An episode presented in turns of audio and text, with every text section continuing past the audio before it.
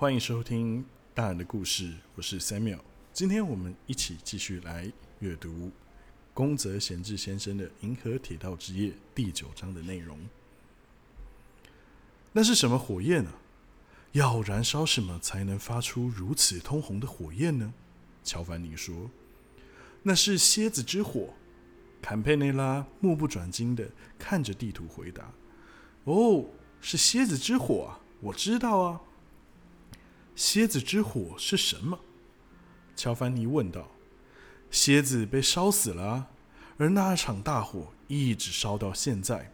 我听爸爸说过好几次这故事了。”蝎子是昆虫吧？是啊，蝎子是昆虫，而且还是益虫呢。蝎子才不是益虫呢！我在博物馆看过泡在酒精里的蝎子，尾巴那边还有毒刺。老师说，如果被它蛰到的话，会死掉哦。是没错啊，但它是益虫哦。我爸爸是这么说的。从前啊，在巴尔杜拉草原上，有一只蝎子，专门杀小动小虫子来吃。有一天，蝎子遇到了黄鼠狼，眼看就快被吃掉了。它拼命的跑，拼命的逃，快要被抓到的时候，却掉到一口井里。蝎子怎么爬都爬不上来，就快要溺死在井里。此时，他在内心祈祷着：“唉，我以前不晓得吃了多少生命，如今换成我要被黄鼠狼追捕，这么狼狈的拼命想要逃跑，最后还是落到这种地步。唉。”现在已经毫无希望了，为什么我不能乖乖的让黄鼠狼吃掉呢？如此一来，他还能够多活一天呢。上天啊，请体察这份心意，不要抛弃我这卑微的生命，请使用我的身躯，让众人幸福吧。蝎子看着自己的身体燃起赤红而美丽的火焰，照亮了暗黑的夜。爸爸说。火焰至今依旧持续的燃烧着，那就是蝎子之火。是啊，你们看，那边的三角标刚好排列成蝎子的形状呢。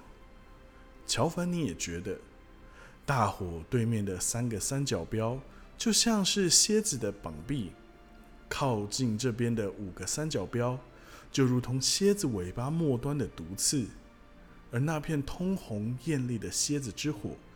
正无声无息又耀眼地燃烧着，那团光火逐渐朝后面逝去。大家静静地听着交杂各种乐器的热闹声响与花草的芬香，还有口哨声以及人们喧哗的声音，感觉就像是附近的小镇正在举办着某些庆典似的。半人马座，快降下露水吧！一直睡在乔凡尼身旁的男孩突然看着对面的窗户叫了起来。那里有像圣诞树一样翠绿的快树与丛树，它们全都装饰着许多小灯泡，仿佛聚集了数以千计的萤火虫般闪烁不已。对了，今晚是半人马座庆典呢，没错。这里是半人马座村，坎佩内拉马上回应说：“投球我可是投的很准的。”男孩非常自豪的说：“马上就要抵达南十字站了，做好下车的准备吧。”青年对姐弟俩说：“我还想要继续坐火车。”男孩说。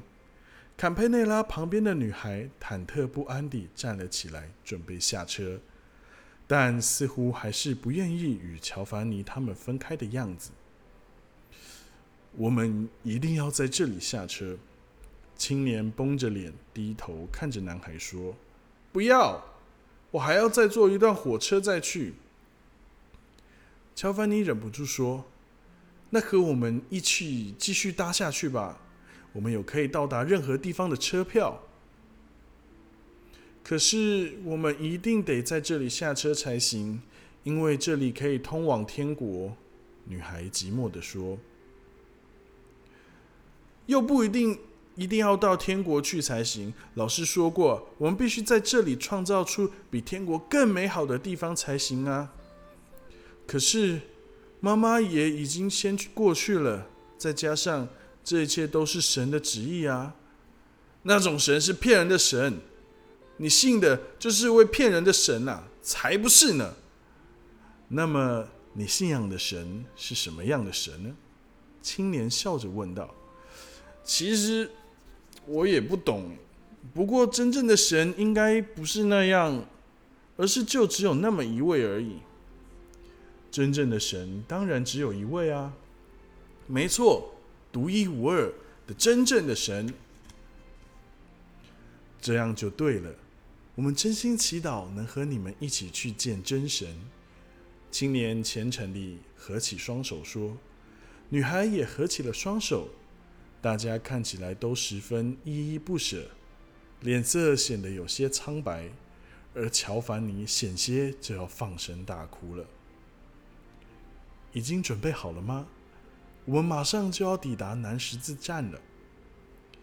此时，在看不见的天河下游，远方出现了缀满蓝色、橙色、光彩夺目的十字架。宛如一棵大树般矗立于河中，缭绕在上方的环状银色云朵，像光晕般悬挂于天际。车厢里人声鼎沸，就像上次在北十字星一样。众人纷纷起身，开始祈祷。随处可听见孩童们兴奋地奔向食物时的欢呼声，和难以形容恭敬的叹息声。十字架渐渐朝窗外迎面而来，宛若苹果肉般洁白的环状云朵也徐徐地缭绕着。哈利路亚，哈利路亚！众人开朗欢欣的呼声响彻云霄，从那苍凉天际的远处传来一阵清澈而极其嘹亮的喇叭声。在一片闪烁的信号灯与灯光下，火车逐渐减速，最后驶进十字架的正对面，慢慢停了下来。好，我们要下车了。青年牵起男孩的手，迈开步伐，走向出口。那么，再会喽！女孩回头向两人道别。再见。乔凡尼强忍泪水，耍脾气似僵硬地回答。女孩非常难过似地睁大了双眼，再次回头望了他们一眼，才默默地走出车厢。火车上的旅客已经走了一大半，显得格外空荡而寂寞。一阵阵强风吹进了车厢，往外一看。发现众人十分近前的排着队伍，跪在十字架前方的天河河岸。然后两人看见一位身穿白衣的人，横渡不见形影的天河，伸出手朝着这里走来，像玻璃般清脆汽笛声响起，火车向前移动，银白色的雾气随之从。河川下游迎面而来，便再也看不清任何东西。只见许多核桃树的叶片纷纷闪耀发光，带有金色光晕的电松鼠也不时探出那可爱的脸孔，在雾里四处张望着。此时，迷蒙的雾气又飒然散去。出现一条点着一排小灯泡、不知通往何处的街道。不过，火车还是沿着铁路前进。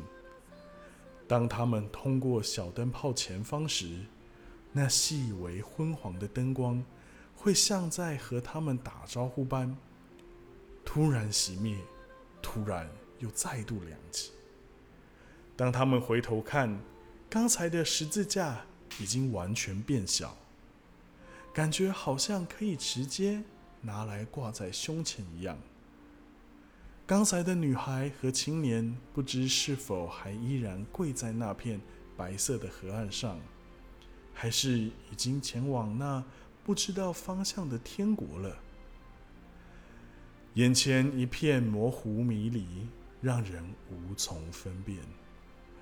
乔凡尼深深地叹了口气，最后一样要和大家分享：不畏风雨。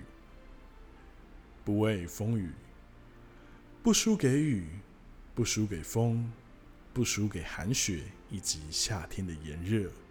有着健康的身体，不带有多余的欲望，也绝不生气，总是安静的笑着。